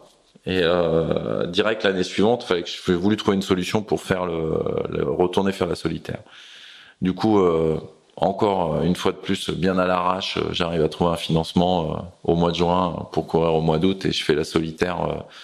C'était 2001 voilà, un peu trop à l'arrache, euh, ça se passe pas terrible sportivement, mais bon, ça, ça, enfin, je me souviens même plus, à vrai dire, mais je crois que je progressais petit à petit, mais c'était quand même passé un onzième, voilà, solitaire. Mais direct, j'ai montré ma volonté de, de pas m'enfermer dans, dans, dans la technique. J'aime bien ça, mais j'ai envie de naviguer, quoi. Enfin, je me suis, et donc c'est euh, c'est dans les mois qui suivent cette solitaire là, au final, que voilà. PRB s'intéresse à moi et, et, PRB me me choisit pour être euh, son skipper euh, suivant. Alors le truc c'est que le bateau était loué à Jean-Pierre Dick à l'époque et euh, du coup on a gardé ça un peu confidentiel pendant quelques mois. À l'époque, on arrivait à garder des trucs confidentiels pendant six mois sans que personne le sache. Et c'est là qu'ils ont commencé à, à m'aider financièrement. Et donc, j'ai fait la, ma dernière solitaire du Figaro en 2003 au, au 2002. 2002, au, au la, la, la, fameuse place de quatrième. Voilà. Donc, j'ai fini quatrième. Mm, mm. Et, et, du coup, euh, juste au milieu, il y a une, il y a une Jacques Vabre avec Stam à nouveau, avec euh, sur le bateau qu'il a construit. Euh, sur, ouais, le, ouais. sur le bateau qu'il a construit à l'Esconil. Juste au milieu, euh, il y a une Jacques Vabre avec Bernard parce que Bernard, moi, j'ai toujours resté très proche de lui. Hein, c'est un super copain et c'est un super bonhomme. Et euh, du coup, Bernard, moi, je l'ai vu construire son mini, mais euh, à l'époque, il, il, traînait un peu autour du chantier Picharon, donc on se croisait là-bas. Il venait faire les régates avec nous. Les Sconil pour l'abbé, il y a quelques kilomètres. Il y a quelques hein. kilomètres. Bon, après, il habitait même dans la, dans la, dans la maison de gardien de la villa familiale des Picharon, donc il était proche du, du truc. Et euh, donc je suis toujours resté proche de Bernard et quand il se lance à construire son IMOCA, euh, bah quelque part je pouvais difficilement l'aider parce que je construisais le bateau de la, la concurrence. Euh, mais bon, je l'ai que euh, indirectement, je lui ai toujours filé des coups de main. On s'est toujours beaucoup parlé et tout ça. J'ai suivi la construction de son bateau du début à la fin parce que quand, je, quand je rentrais le week-end, le premier truc que je faisais c'était m'arrêter à l'Esconil et surtout, c'est une saga. Enfin, il, le construit. Euh, aujourd'hui, on dirait de manière euh, collaborative. À l'époque, on disait pas ça, mais il fait ça avec euh, toutes tous les sconils qui lui filent des coups de main.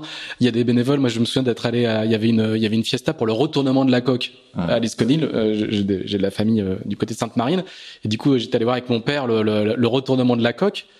Et il y avait euh, il y avait plein de gens qui faisaient des crêpes pour financer le, le chantier. Ils vendaient des t-shirts. J'ai toujours un t-shirt marqué Globe 2000 ouais, Bernard Stahl. c'est un moment enfin ouais, c'était euh, populaire qui était hyper fort. Hein. Il a il a amené beaucoup de monde avec lui. Hein. Et il s'était euh, il s'était brûlé les mains sur le sur, sur le boot au moment du retournement. Et c'était enfin c'était c'était une, une saga incroyable. Et ce et ce bateau ce fameux bateau continue à naviguer et est en liste pour faire le prochain Running Globe. Ouais ouais. Et puis après j'ai toujours continué à le suivre mais par amitié euh, jusqu'au jusqu'au ponton des Sables d'Olonne euh, où euh, c'est rigolo hein, mais par l'intermédiaire d'un copain vendéen que j'avais connu à l'époque de Maître Coq en 93 on lui avait dégoté les son, son, son dernier son dernier sponsor trois jours avant le départ. Donc on s'est toujours suivi. Après quand il est parti en mer et qu'il a eu ses soucis quasi le premier qu'il a appelé, c'est moi. Euh, ça, toute sa campagne qu'il a fait derrière pour aller faire le record de l'Atlantique et tout ça. Vu que moi j'étais coincé ici à suivre Michel, euh, j'ai, euh, je l'ai aidé à organiser tout son bazar. D'ailleurs, à un moment, je devais y aller avec eux faire la. C'est la fameuse photo euh, où, il bat le record de l'Atlantique en équipage en monocoque. Je devais y aller avec eux parce que j'avais monté tout le. le avec la grand voile à et le tourmentin. Ouais. Et c'est le moment où Michel est tombé en panne de moteur dans le sud. Déjà, je savais pas comment dire à Michel que je serais bien parti faire une transat, alors que j'étais encore, euh, j'étais le seul à rester ici. Et euh, puis au final, le problème a été réglé parce que Michel avait des problèmes, donc euh, du coup, il était plus question de partir. Mais c'est le fameux épisode du démarreur et de l'écoute de grand vol qui, qui, fait, qui relance le moteur. Exactement. Et donc du coup. Du coup, j'ai toujours été super proche de, de Bernard et donc bah, l'année après le Vendée Globe 2001, il y avait une Jacques Vabre et et Bernard avait été euh, sympa, il m'avait invité à, venir naviguer euh, avec lui sur sur son IMOCA. Et alors du coup, le, le, le Vendée, euh, quand tu quand tu signes avec PRB et qu'il y a un Vendée dans, au programme, c'est quoi? C'est depuis 89, c'est un projet qui te trotte dans la tête, c'est un aboutissement comme comme plein de marins ou bah, c'est une opportunité incroyable pour moi. Et puis oui, c'est un truc qui me fait rêver depuis longtemps. Enfin voilà c'est un truc que, que je, au début je regardais de loin et que limite je trouvais dangereux. Quand j'étais quand j'étais ado et puis après euh, je m'en suis rapproché, j'ai vu comment ça se passait euh, et, puis je me m'étais pas mal passionné pour la course et puis j'avais bien vécu le Vendée Globe 2000 euh, tu vois jour après jour euh, ouais il y avait ce double aspect techno bateau et et sportif qui je trouvais sympa quoi. Donc du coup me, me voilà parti. Et puis je crois que quand je quand j'ai eu cette opportunité là, on s'est lancé. Euh, enfin, j'ai mis toute mon énergie pendant euh, pendant deux ou trois ans euh, autour de ce projet qui m'a vraiment passionné énormément. Alors c'est le même bateau? Ouais. Au départ? Ouais, c'est le même bateau. Alors le bateau, en 2002, il est loué à Jean-Pierre Dick qui fait sa première saison d'IMOCA. Euh, qui fait démater dans la traite anglaise, non? Qui démate dans la route du Rhum. la route du Rhum. 2002, en route du Rhum. Euh, ça. Donc en 2002, j'étais route du Rhum, j'étais pas sur l'eau, mais j'étais routeur de Michel, qui faisait la fameuse route du Rhum. Où il y a que trois, trois Ormas qui arrivent euh, sur les 18 au départ. Et, euh, et, donc Jean-Pierre euh, démate et je récupère le bateau à l'issue du quand le bateau rentre en Bretagne à l'issue de il démate au large de l'Espagne et il remonte par la mer et, et puis bah là j'attaque le chantier et c'est parti alors c'était culture à l'époque, c'était quand même culture bricolage, donc il y avait pas beaucoup de sous, mais bon, on va quand même trouver des solutions. Déjà, il y avait un mât à refaire, c'était une belle opportunité parce que bah parce qu'au final c'est euh, c'est l'assurance de Jean-Pierre qui nous avait financé un mât neuf et ça m'allait bien parce que le mât qui était en place c'était quand même un mât qui avait cassé euh, trois semaines après la mise à l'eau du bateau qu'on avait réparé euh, avec Hubert Desjoyaux en trois jours chez CDK et, et et qui avait fait le Vendée Globe derrière et qui était quand même euh, plutôt euh, plutôt bien lourd et on savait pas s'il était très très solide parce qu'on se l'était quand même déjà pris une fois euh, sur la tête sur la tête. Donc ouais, on refait un et puis c'est parti quoi. C'est une belle belle belle histoire. Hein. Alors, du coup, il y a ce fameux Vendée Globe, il y a la fameuse bagarre avec Jean Le Cam. On va pas refaire toute l'histoire. Il y a le fameux surnom Vincent le Terrible, etc., etc. Pour toi, c'est un changement de statut, forcément. On est quand on gagne le Vendée Globe, on est bah ouais, c'est sûr que c'est ça change beaucoup de choses, hein. Mais bon, après, euh, voilà, après, moi j'ai toujours essayé de faire en sorte que ça me, j'ai, enfin voilà, de d'essayer de, rester moi-même et de de faire ce que j'avais envie de faire et ce que j'aimais faire, quoi. Parce qu'après après avoir gagné un Vendée Globe, on peut bifurquer dans plein de, il y a plein, d'opportunités qui, se proposent, enfin, qui s'offrent à vous. Euh, moi, j'ai toujours voulu euh, continuer à faire ce que j'aimais, euh, faire du bateau, euh, bricoler des bateaux. Euh, voilà, le reste m'intéressait pas des masses. Je le faisais, enfin, je l'ai toujours fait plus par obligation qu'autre chose. et derrière, bah, du coup, j'ai essayé de rester fidèle à, à mes envies et à ma philosophie, c'est-à-dire continuer à faire ce que j'aime et ce qui me fait ce qui me fait triper tous les jours. Sur, ce premier Vendée Globe, quand tu pars, tu, tu pars pour gagner? Je sais pas tu trop. Le dis pas, on le dit pas à l'époque, mais mais non, je pars à l'aventure je me pose pas trop de questions. J'y vais et puis euh, je crois que c'est un peu la chance hein, des premiers. Enfin, enfin j'avais pas sur j'avais pas sur le papier le meilleur bateau. Euh, j'avais pas un mauvais bateau. J'avais pas le meilleur bateau. Je le savais très tôt. Et très tôt je me suis dit il faut que je fasse un truc polyvalent. Il a comme des atouts ce bateau et tout ça. Donc on avait fait euh, super léger. On avait allégé le bateau. On avait simplifié le bateau au maximum. Et puis je me suis dit euh, Banzai on verra bien ce que ça donnera Bon, quelques semaines avant, ils sont arrivés de manière un peu tardive, mais avant le départ du Vendée, on a vu arriver euh, Bilou, Jean Lecam et tout ça Mike Golding avec leur plan, leur bateau neuf. Bon, on avait, enfin moi, à l'époque, on naviguait avec des quasi sistership avec euh, Sébastien Josse. On a tout de suite vu que l'affaire allait pas être simple, qu'en ligne droite, on pouvait rien faire, quoi. Le bateau, il nous déposait, quoi. Maintenant, euh, bah voilà, le Vendée Globe, je savais bien que c'était une succession euh, d'emmerdes, de conditions foireuses, et que c'était pas forcément, c'était pas forcément celui qui allait le plus vite en ligne droite qui, allait s'en sortir, quoi. Et euh, du coup, bah, j'y vais je, sans me poser de questions, quoi. Impeccable. Et puis euh, la première nuit, euh, on se retrouve à quitter les Sables d'Olonne au vent de travers dans un petit médium foireux. Mes camarades étaient préparation un peu plus tardive que nous. Je pense un peu plus stressés que nous sur ce qui pouvait arriver au vent des globes. Moi, j'avais dû amener même pas 100 kilos de matériel, de, même pas 50 kilos de matériel de spare. Mon bateau, il y avait rien dedans la bouffe et à peine 50 kilos de matos de spare. Eux, ils étaient plombés euh, en de, euh, de, de, quantité de gasoil incroyable, de plein de matériel pour réparer leurs trucs et euh, et puis bah, première nuit, on s'en va, on part. Bon déjà, j'arrive à prendre un bon départ. Je quitte en tête les Sables d'Olonne et le lendemain matin, je me réveille au milieu du golfe de Gascogne et je suis premier. Et du coup, du coup, bah, je me dis, bah, tiens, pourquoi pas quoi. Je veux dire, je suis devant là, pourquoi? C'est que, pourquoi? C'est que là que tu te dis que non, ouais, oui, que je me dis que je peux hmm. gagner. Oui, avant, je je m'organise pour euh, faire de mon mieux, mais je suis pas je suis pas convaincu que que ça fonctionne. Et puis après, au final, on fait une descente de l'Atlantique euh, nord euh, bien foireuse, quoi, avec du but de pas d'aliser, enfin du coup, on se retrouve tanké dans le Cap Vert euh, avec du vent arrière à faire pour aller au poteau noir. Enfin, tout ce qui nous, tout ce qui me fallait moi pour mon bateau et tout ce qu'il fallait pas au, au bateau puissant de l'époque, machin, qui en plus était euh, chargé comme des mules. Et tout ça, ça, ça, ça m'amène avec le cam à l'entrée des mers du Sud, euh, en ayant fait le break sur le paquet et, et voilà, à jouer avec un le cam qui est qui est un bateau assez rapide, mais qui est pas, qui, est, qui, qui a bien compris dans sa tête qu'il euh, fallait finir, euh, d'aller jouer de l'accélérateur euh, comme un, comme un idiot, ça allait pas le servir. Et voilà. Et puis après, ben, l'histoire. Après, on fait une, on fait une super belle régate autour du truc. un coup, un coup toi, un coup moi, un coup des glaces. Il y en a un qui va, l'autre qui va pas. Enfin, après, c'était une belle, c'était une belle course, mais je crois que la victoire, elle s'est construite au fur et à mesure. J'étais pas allé euh, forcément pour gagner. J'étais allé, euh, j'étais parti pour faire de mon mieux avec euh, avec des armes qui étaient différentes de celles des autres. Donc il fallait que, que je joue avec ça et que je me débrouille avec ça. Il y a, très peu d'écart à l'arrivée. Hein. On a, ouais. on s'en souvient pas forcément aujourd'hui, mais le, la, la, regate a été, a été assez intense. Je quand sais même, hein. même plus combien. Il y avait 5, 3 heures. Hein. Ouais, je, je sais plus, c'est 3 ou 5 heures, mais il y avait pas beaucoup d'écart à l'arrivée.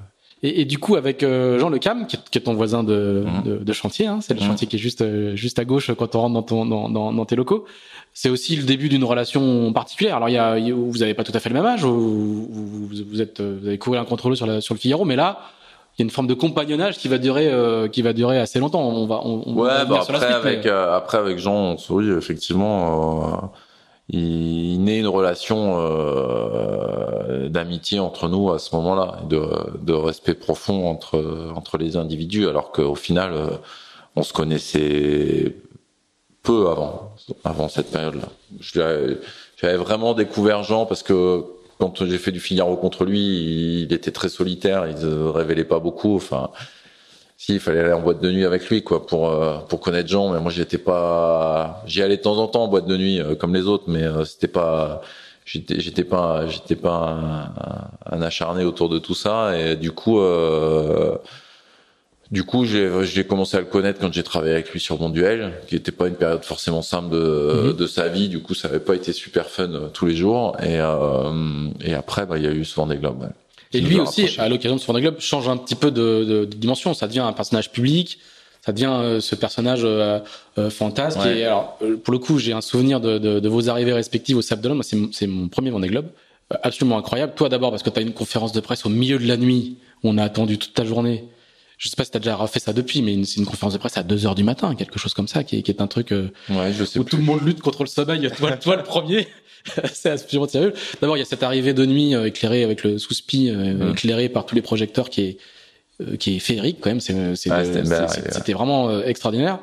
Et puis après toi, il y a, y a Jean Le Cap qui arrive trois heures après, mais la marée le laisse pas rentrer dans les sables, et donc il fait une, une arrivée triomphale deux jours, et il fait une conférence de presse complètement folle avec son, je sais pas si tu te souviens, avec son marsupilami. Il est debout sur une chanson de Johnny en agitant la queue. Enfin, c'est un truc complètement complètement fou. Et là, le, le, le personnage Locam, qui était avant ce figariste euh, euh, impitoyable, comme tu disais, assez euh, assez solitaire, devient ce, ce, showman incroyable. Quoi. Il, y a, une, il y a une transformation de personnage. Peut-être le genre Locam de boîte de nuit que j'ai pas connu, mais il est il, il, devient très très particulier. Alors votre histoire, elle va elle va continuer et elle va surtout se renforcer avec le, le Vendée Globe suivant. Toi, c'est ton premier Vendée Globe. Tu vas en faire beaucoup d'autres derrière c'est le plus heureux au final parce que tu gagnes et puis parce que tu arrives tu le tu puisque tu gagnes tu le termines les autres vont être un peu un peu plus difficiles et il y a surtout le Vendée Globe suivant qui qui lui euh, rentre dans la légende pour des des raisons totalement différentes puisque ton adversaire de de 2004-2005 c'est celui que tu vas sauver parce qu'il a perdu sa quille au, au, large du, du Cap Horn je, je, je, résume à grands traits, hein, mais euh, du coup tu vas le sauver. Dans le sauvetage, tu vas abîmer ton bateau, euh, un autre rigueur. Du coup le mât va tomber. Enfin bref, c'est une ça fait partie des grands grands moments de, de légende du Vendée. Tu te retrouves euh, au fin fond à Ushuaia ou au fin fond de, de l'Amérique du Sud avec un bateau dématé. Euh, c'était c'était c'était c'est des, des, sagas euh, incroyables. Quel souvenir tu gardes de ces de, de ces moments-là qui bon qui ça, ça forge une histoire aussi. Hein. C'est c'est des c'est pas du sport, mais c'est c'est autre chose. Ouais, ouais, bah c'est euh, c'est la mer, quoi. C'est le, truc, c'est que euh, c'est ça qui fait euh, aussi la légende du Vendée Globe. Hein. Sans ces histoires-là, le Vendée Globe serait pas aussi populaire qu'il est aujourd'hui. Il n'intéresserait pas autant le grand public. C'est que bah, cette course, elle a elle a deux volets. Elle a un volet sportif et puis elle a un volet aventure. Et, et, et, dans ces nombreuses aventures, il y en a eu des heureuses, des moins heureuses ça fait partie du jeu, quoi. Mais euh, moi, c'est pas celles qui m'ont le plus fait triper. Euh, je préfère le sport, mais mais voilà, elles font partie de ma vie et elles font partie de de mon expérience. Qui, qui au final, euh, avec ce cumul d'expérience, enfin de d'histoires vraiment euh, très très différentes, euh, font bah, super riches quoi. Enfin moi j'estime c'est une chance d'avoir réussi à faire d'avoir réussi à, à, vivre toutes ces expériences, que ce soit dans le domaine de l'aventure ou dans le domaine du sport. Hmm. C'est, euh, je sais pas si, le, si un sauvetage au fin fond de, des mers du Sud, c'est de l'aventure ou c'est, c'est juste de, une, une, forme de vie maritime. Euh... Ouais, ouais, bah c'est. Euh... C'est, une aventure mais non provoquée quoi. C'est ça que je veux ouais, dire. C'est une aventure que, non provoquée. C'est, euh, ouais, mais bon. un sauvetage d'un autre concurrent, euh, ça, c'est, c'est un, c'est un fait de course. Ouais, c'est pas, c'est pas, pas, comme reconstruire son mât sur une île non, pour non, le finir non, à tout prix. C'est, un, petit peu, c'est un, un, un, un, petit peu différent. Euh, ces années-là aussi, tu fais un nouveau bateau, euh, tu fais un plan phare euh, en 2006. Mm. Il y a une Barcelona mais qui est abandonnée sur sur dématage. Il y a un Vendée Globe qui est abandonné sur dématage, même si t'es reclassé. Il y a encore le Vendée Globe suivant où il y a un abandon sur un choc avec un ovni il n'y a pas que il y a pas que des il y a, pas que des moments faciles quoi hein. non non non après euh, il y a des des périodes enfin, je mets l'accent là-dessus après il y a, des, victoires il y a il y a deux, deux, victoires sur le fastnet il y a, il y a ouais, beaucoup y a de très belles choses mais il y a aussi euh... non non mais c'est aussi ça la voile hein. la voile c'est pas un sport simple ça se joue souvent à pas grand chose de de réussir ou de pas réussir un projet hein. je crois que c'est c'est moi c'est ça que j'en retiens hein. Euh, en 2006, on refait un bateau. Enfin, je refais un bateau neuf euh, derrière le Vendée Globe 2004, euh, qui était un très joli bateau on, on démate à la Barcelona alors qu'on maîtrisait bien notre sujet. Euh, on passait un super moment en mer avec Sébastien Josse, euh, voilà, parce que euh, un opérateur dans un chantier fait une erreur humaine. et, c'est un tissu d'arrachage, c'est ça dans, dans le ouais, c'est un, ce qu'on appelle un tissu séparateur. C'est c'est un tissu de protection d'un tissu d'un, d'un carbone préimprégné qui est resté à l'intérieur. Et du coup, le mât était pas était pas était pas collé quoi. Donc voilà. Donc voilà, on sait que notre métier il tient à pas grand chose au final. Euh, il tient à un opérateur euh, dans un chantier qui fait une erreur. Euh, il tient au vent des globes d'après une bouée qui dérive au large du Brésil. voilà, enfin, il, il, il, tient à pas mal de choses qu'on maîtrise pas et c'est ça qui est qui est assez dur. Et maintenant, après, faut pour continuer à naviguer là-dedans, je crois qu'il faut, enfin, continuer à, à, naviguer puis à évoluer malgré malgré tous ces problèmes-là. Je crois qu'il faut vraiment être capable de faire la part des choses entre ce qui est de notre responsabilité de et ce qui ce qui est ce qui est les impondérables de la mer et sur lequel il faut savoir être fataliste et dire bon ben voilà c'est comme ça j'arrête de me faire des nœuds au cerveau je continue j'avance et euh... ouais même même quand t'as une t'arrives à te dire ça même quand il y a une forme de, de, de pas de série noire mais de d'enchaînement de, bah ouais je crois que c'est la seule solution hein. de toute façon après euh, si on commence à psychoser euh, à dire voilà j'ai j'ai j'ai j'ai la scoumoun faut que je faut que j'arrête faut que je change c'est pas possible quoi c'est c'est le jeu c'est comme ça et euh, c'est aussi ça qui fait la difficulté de notre sport, c'est que voilà, il y a des choses qu'on maîtrise et d'autres qu'on ne maîtrise pas, et, et, ça fait la beauté des victoires après derrière aussi. Hein, du coup, justement, euh, après ces, deux Vendée Globe il y a une série de, il y a une double victoire sur la Jaguar, dont une avec euh, euh Jean ah, Le Cam.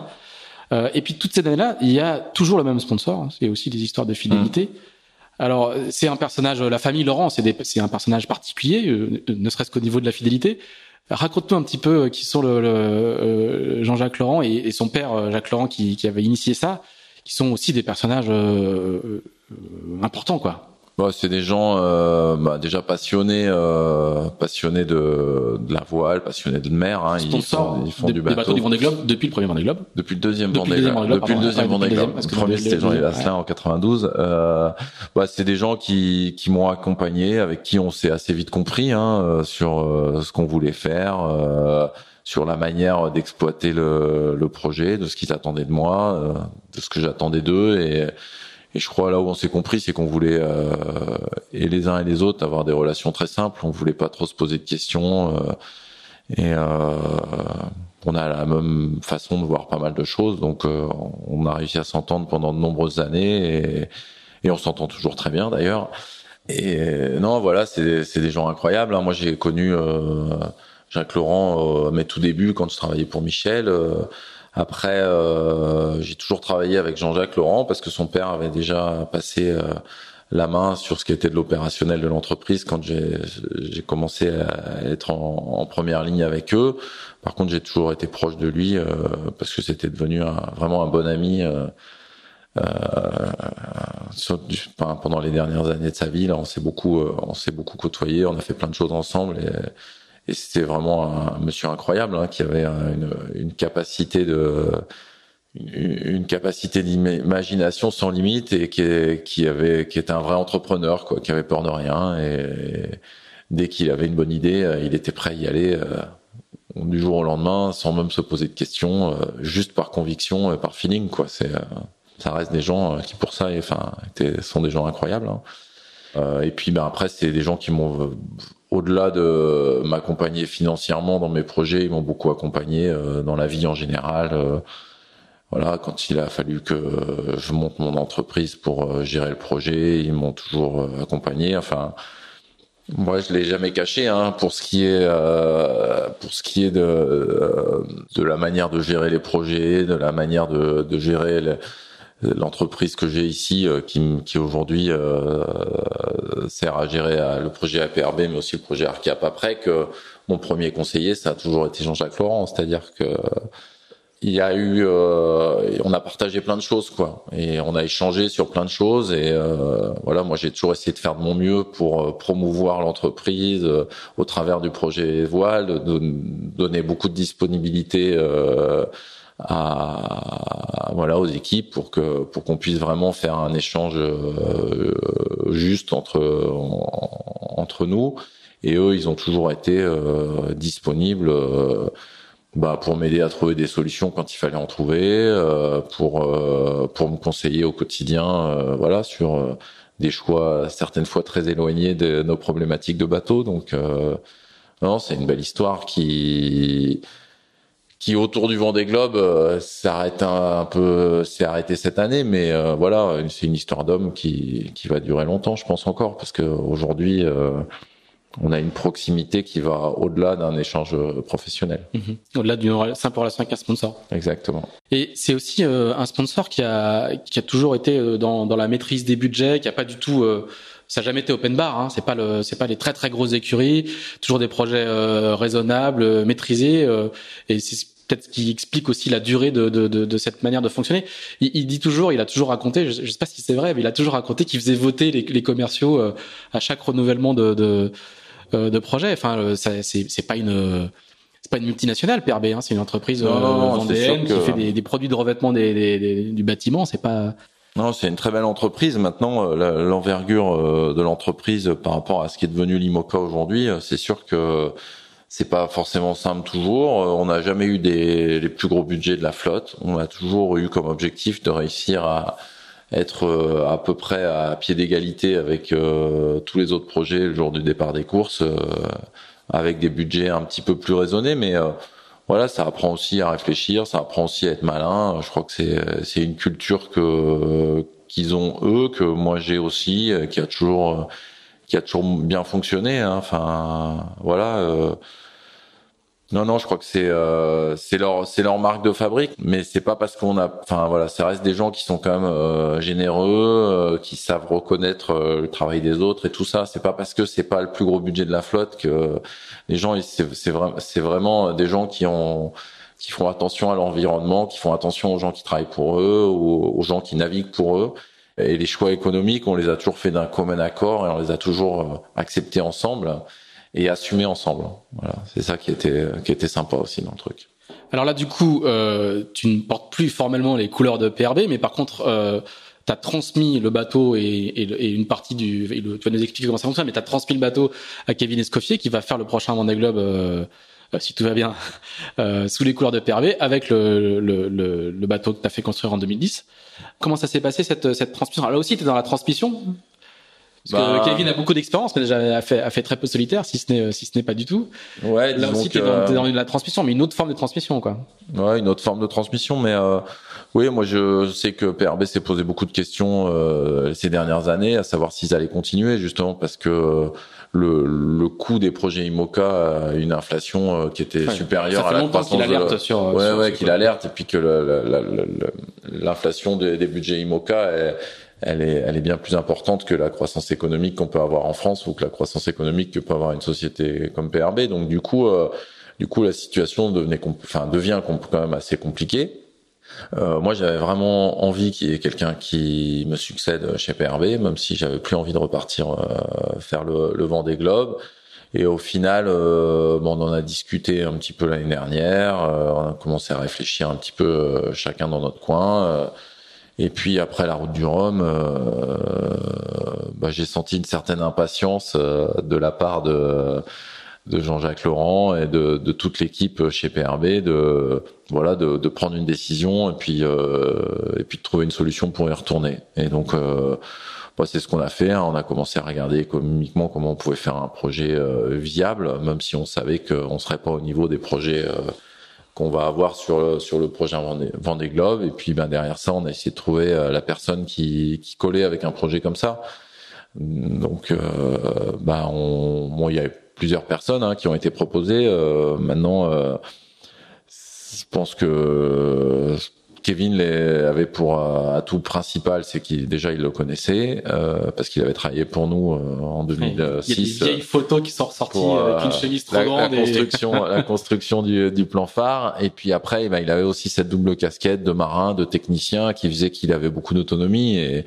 c'est vrai que ben, quand on, a un peu moins de moyens que les autres, après de jouer sur des, des, des, gens autonomes comme lui qui euh, bah, s'ils sont capables d'avoir plusieurs casquettes euh, entre le lundi et le vendredi, c'est aussi une solution de pour faire un projet performant euh, avec euh, avec un environnement un petit peu un petit peu moins moins riche quoi. Et, puis en plus c'était euh, donner la chance à quelqu'un comme Kevin qui est, je pense, a largement mérité ses, ses galons de capitaine d'Imoca on rappelle rapidement son profil. Hein. C'est un, un, ingénieur qui a, qui, a, qui a, conçu euh, plusieurs, euh, plusieurs bateaux, dont le, le dernier, enfin qui fait partie de l'équipe qui a conçu plusieurs bateaux, dont le dernier vainqueur de, du Vendée Globe. Et c'est aussi un marin accompli puisqu'il a gagné, la, il a fait deux Volvo Ocean Race comme équipier d'avant et qui faisait partie de l'équipe qui a gagné la dernière Volvo Ocean Race avec euh, Charles Ouais, et puis il a gagné la 3 Jaguar avant multi plein de Jaguar avec son père, etc. Il, beaucoup de recordman du Tour du Monde avec Banque Populaire. Enfin bon voilà, ça a toujours été un homme de l'ombre, mais un, quelqu'un de très compétent et puis qui a cette double compétence d'ingénieur, de technicien, qui est certainement un des des ingénieurs euh, les plus compétents qu'on puisse trouver en France euh, et dans le monde aujourd'hui euh, dans ce domaine-là et qui est aussi un excellent marin et qui, qui dans un coin de sa tête pensait à ce Vendée Globe depuis déjà quelques temps, qui qui était quasiment en train de s'organiser. Donc voilà, les, les planètes étaient bien alignées et je crois que c'était un choix pertinent pour PRB parce que parce qu'il correspond bien à, déjà à leur état d'esprit et puis après au, profil qu'il fallait pour continuer à, faire vivre un projet comme celui-là.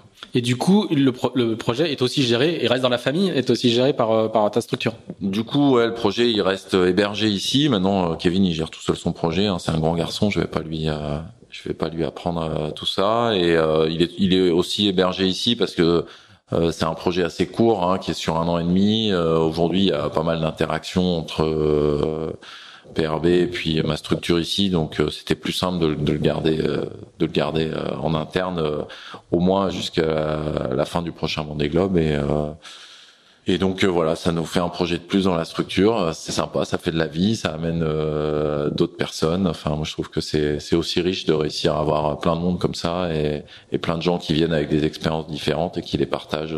Même si quelque part on va avoir deux concurrents, deux concurrents en interne au départ du prochain Vendée.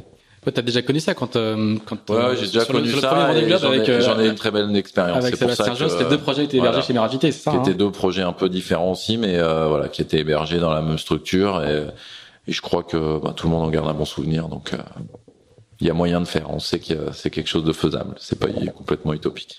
Tu avais il y a il y a quelques quelques mois, enfin ou l'année dernière ou celle d'avant, t'as as cherché de l'argent pour faire de l'ultime et racheter éventuellement euh, Sodebo, c'était des, c'est des supports, euh, c'est un support qui t'intéresse, j'imagine, comme plein plein de marins euh, aujourd'hui? Ouais, l'ultime, c'est un support qui m'intéresse parce que c'est c'est les engins les plus incroyables qu'on ait construits pour naviguer sur la mer aujourd'hui, donc euh, ça m'intéresse. Euh, ouais, il y a deux il y a deux ans, je me suis posé la question. j'ai mis pas mal d'énergie pendant un an à essayer de trouver des solutions pour réussir à démarrer dans cette série-là. J'y suis pas arrivé. Alors, j'ai pas de j'ai du mal à analyser un peu la chose. Euh, le truc, c'est que l'Ultime, c'est une série qui est un peu jeune. Aujourd'hui, euh, dans les partenaires des Ultimes, il y a que des gens qui sont convaincus par la voile et qui sont là depuis de nombreuses années.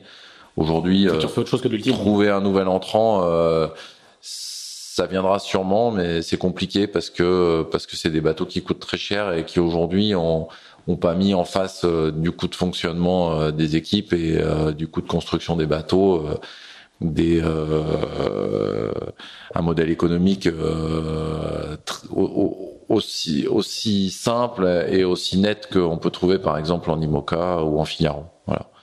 Ça, je, je pense que c'est une série d'avenir, c'est une série qui arrivera à se développer. Maintenant, combien de temps ça va prendre euh, d'avoir un circuit euh, j'ai envie de dire d'avoir autre chose que les records autour du monde pour euh, les financer, je sais pas. Mais je regarde toujours ça d'un œil euh, très attentif, mais euh, c'est vrai que c'est c'est Alors ton autre voisin de, de l'autre côté, c'est l'écurie de François Gavard. C'est François Gavard, qui, a, un ultime. Euh, mm.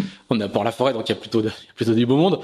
qui a qui a un qui a un ultime juste à côté, donc tu le vois aussi naviguer. oui, oui bah, je le vois naviguer, puis j'échange avec eux régulièrement parce qu'ils savent que ça m'intéresse, parce qu'on se connaît bien et voilà, maintenant, euh, si, si des opportunités euh, se présentent, euh, bien sûr, c'est ce que j'ai envie de faire en premier choix. Maintenant, en attendant, bah, il faut continuer à avancer, il faut continuer à naviguer, il faut continuer à avoir des projets. Je crois que moi, j'ai jamais.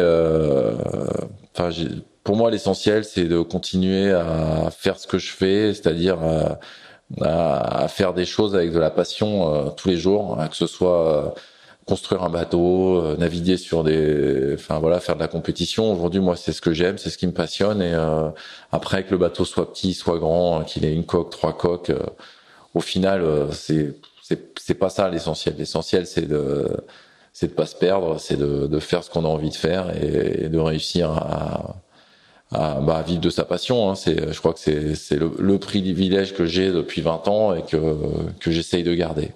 Ça veut dire qu'on pourrait, on peut, on peut te revoir sur n'importe quel support en final.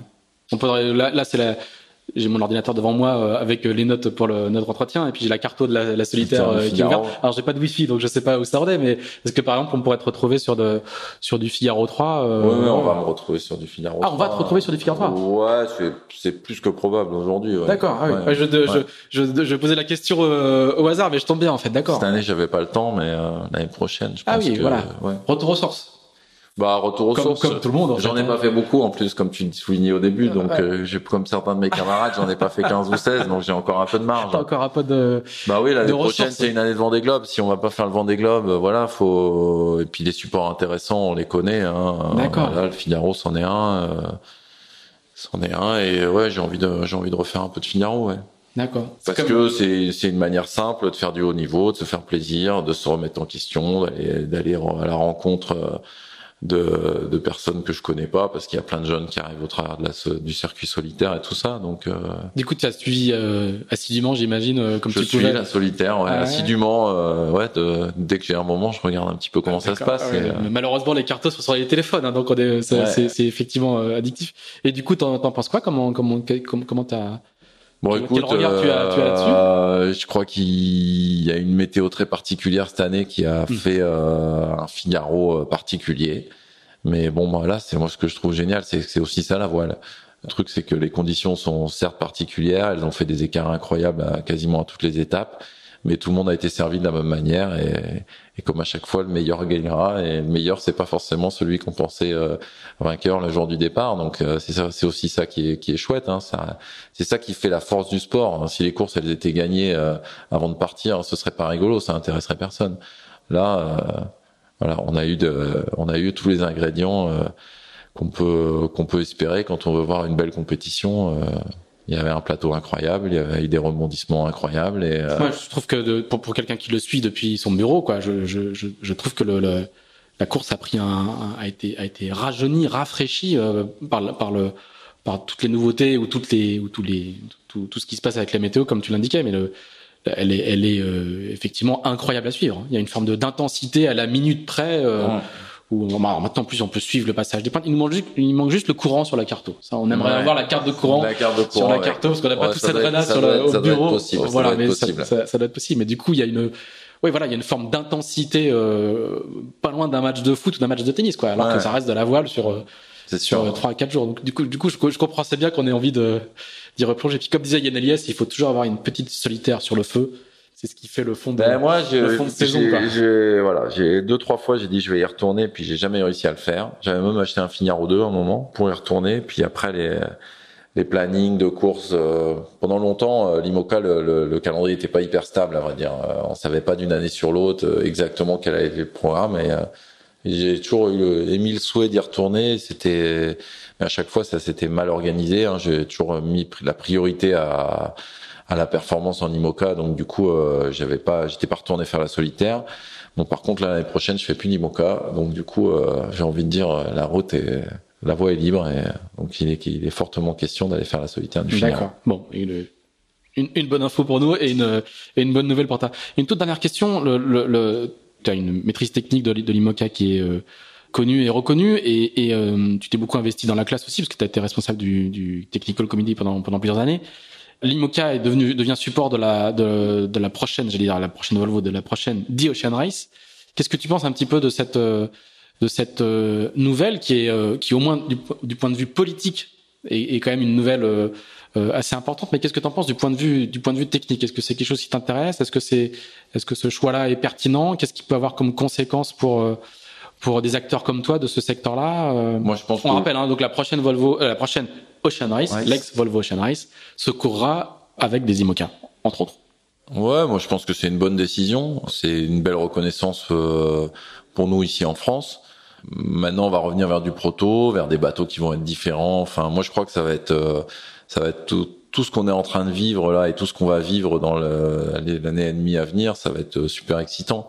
Là, dans 15 jours, on commence à voir, ou trois semaines, on commence à voir la nouvelle collection euh, d'Imoca Vendée Globe euh, version 2020. Euh, dans un an, la collection, avec la, la collection hiver 2020 est déjà sortie. Avec, avec, la même règle, on va voir la collection Ocean Race sortir. Enfin bon, ça va être incroyable. Et puis c'est c'est pareil. Tout ça, ça va, ça va tirer tout le monde vers le haut. non, non, je crois que je crois qu'on a des belles années devant nous à vivre avec peut-être de l'ouverture pour tout le monde, hein, parce que euh, moi je dois avouer que j'ai pris le départ de quatre Vendée Globe et que j'avais pas envie de prendre le départ d'un cinquième. Maintenant le fait d'avoir The Ocean Race qui arrive, d'autres perspectives, refaire de l'équipage, parce que la voile en équipage ça reste quand même euh, aussi un super sport, enfin une, une super euh, une super discipline de notre sport et je pense que ouais non c'est pour nous c'est c'est une belle période maintenant maintenant bah, l'IMOCA qui avait majoritairement intéressé les Français depuis 15 ans va intéresser la planète entière et donc du coup euh, bah, les cartes vont être euh, redistribuées. Euh, il y a dans des le port là, dans bah, à quelques encablures, il y a un bateau tout noir qui est l'ancien Hugo Boss qui a été racheté par une équipe américaine et qui est à Port-la-Forêt, qui, est venu à Port-la-Forêt, dont si mes informations sont bonnes, une partie de de l'équipe travaille avec tes voisins alors de, droite, c'est-à-dire l'équipe de François Gavard. Euh, c'est donc on voit que ça rebat les cartes aussi de, de l'écosystème technique et économique. Ça hein, rebat les cartes de l'écosystème. Maintenant, euh, maintenant dans dans ce monde-là de la voile aussi, il y a des gens très compétents euh, qui vont nous, qui vont nous secouer qui vont nous, euh, tu vois, on va pas, on va pas pouvoir se regarder le nombril très longtemps parce que sinon euh, on risque d'avoir des mauvaises, des mauvaises surprises. Et bon, c'est génial, quoi. Enfin voilà, ça va, ça va secouer un petit peu tout le monde, ça va tirer tout le monde vers le haut. Après, euh, ça va faire construire quelques IMO 4 plus. Je pense qu'il est très bien parce qu'on a du mal à renouveler la flotte aujourd'hui et, euh, et ce sera bien pour le Vendée Globe, ce sera bien pour euh, le monde de la voile en général. Je, je personnellement, je vois pas d'inconvénient. Le, le, la seule problématique, c'est, euh, j'ai envie de dire, le, le modèle économique de la Volvo. Est-ce que en repassant en proto, ils vont réussir à à, à, le, rendre plus viable C'est la, seule interrogation aujourd'hui. Pour le reste, euh, pour ce qui est des marins, euh, de l'aspect euh, technique, technologique, ça va juste être magique hein, pour tout le monde. On a, on a compris que participer techniquement à, un projet, ça pouvait t'intéresser. Est-ce que naviguer sur des Ocean Race, ça, ça pourrait t'intéresser? Euh, Ouais, à terme, ça peut m'intéresser. maintenant, maintenant, je, voilà, je. Figaro d'abord. Ouais, non, Figaro d'abord, et puis euh, là, en ce moment, j'ai, j'ai, je, je, je, pourrais me poser la question de, de faire une campagne de la prochaine euh, Ocean Race, mais euh, je crois que, je crois que sur une campagne entière, c'est sûr, j'irai pas, parce que j'ai, j'ai beaucoup de, je fais beaucoup de choses ici intéressantes, et puis. Euh, et puis c'est long, c'est long, et puis fatigant, et puis c'est un engagement très, très et puis euh, j'ai des j'ai des enfants qui ont un peu qui ont un peu besoin de moi, qui sont euh, j'ai enfin voilà, qui sont à un âge où euh, je suis pas sûr que ce soit une bonne idée de partir euh, pendant un an et, et donc voilà, donc comme comme pour refaire un Vendée Globe, faut jamais dire jamais. j'ai pas dit que je ferais jamais la Volvo Ocean Race, mais aujourd'hui j'envisage assez facilement de m'impliquer dans, une équipe, mais par contre de faire euh, une Volvo entière, euh, c'est à peu près sûr que non. Mais euh, mais ça reste quand même pour le monde de la voile et l'IMOCA quelque chose d'assez, bah je trouve d'assez fabuleux. et puis voilà, on va on va voir plein de choses et plein de nouvelles personnes émerger. J'espère que et je suis à peu près sûr qu'on verra quelques marins de la Volvo venir aussi sur l'IMOCA derrière et ça va être une très très bonne chose pour tout le monde. Très bien. Super. voilà. Merci beaucoup Vincent. Je vois que tu regardes ta montre, mais on est pas à l'heure en plus. Mais on est dans les on est dans les temps. Il est 10h moins 10. J'ai respecté le planning. Merci beaucoup d'avoir trouvé un petit peu de de temps justement dans des dans des journées bien pleines pour euh, pour nous accueillir. On se retrouve euh, bientôt pour le huitième épisode, normalement de, dans un petit mois si tout va bien. Et merci donc euh, Vincent. On va. Ben non, merci va, à vous d'être venu. Bah, c'est rigolo de. c'est rigolo de revenir en arrière comme ça. Ça fait, ça fait le même, ça. fait le même effet à tous les tous les gens qui passent dans le dans le podcast. Si vous avez apprécié ce podcast, pardon, je vous conseille donc de, de cliquer euh, sur euh, les 5 étoiles que vous pouvez nous attribuer. C'est toujours bon pour euh, la diffusion du podcast. On se retrouve dans un mois avec un invité qu'on va chercher entre temps pour pouvoir passer l'été ensemble. Voilà, merci beaucoup. Salut, à bientôt.